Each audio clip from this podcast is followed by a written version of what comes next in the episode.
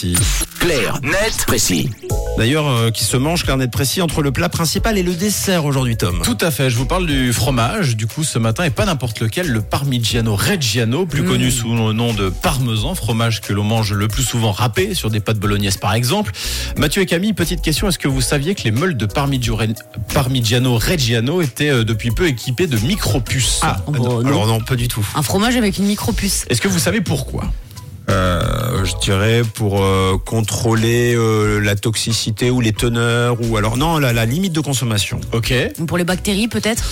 Alors c'est pas mal, c'est presque plus simple que ça. En fait, c'est une puce qui permet d'authentifier le produit pour pouvoir éviter les contrefaçons. Ah. Comme si vous achetiez une montre estampillée Swiss Made par exemple. Et bien là, c'est en quelque sorte la même chose. C'est un gage non seulement de qualité, mais aussi de, une façon de dire ce fromage, il est fait ici et il respecte un cahier des charges précis. Oui, parce que n'importe qui ne peut pas fabriquer le Parmigiano Reggiano. Pour ça, il faut être situé en Italie, entre la Lombardie et l'Émilie-Romagne, respecter une méthode de fabrication précise, ne pas ajouter d'additifs notamment. Et depuis 1996, ce fromage italien si caractéristique jouit de l'appellation DOP, dénomination d'origine protégée.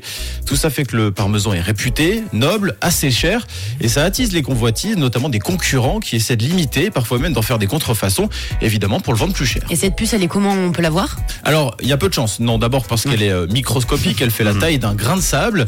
Elle est insérée sous la petite étiquette située au centre de la meule, sur la croûte du fromage.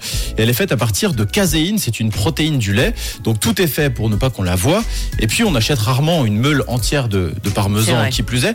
Non, cette puce, elle est surtout là pour les acheteurs, les grossistes, pour, on le disait, pouvoir authentifier le produit, s'assurer que c'est bien du Parmigiano Reggiano et pas un fromage ressemblant comme le Grana Padano par exemple. Et du coup, le grossiste euh, scanne la puce, en fait? Voilà, et ça lui permet de consulter tout un tas d'infos concernant la traçabilité du fromage, les lots de lait utilisés, les ferments travaillés, les cuves utilisées ou encore les dates de fabrication. Au final, c'est un gage de qualité pour l'acheteur et par ricochet pour le consommateur. C'est d'ailleurs un label inédit qui est propre au parmesan.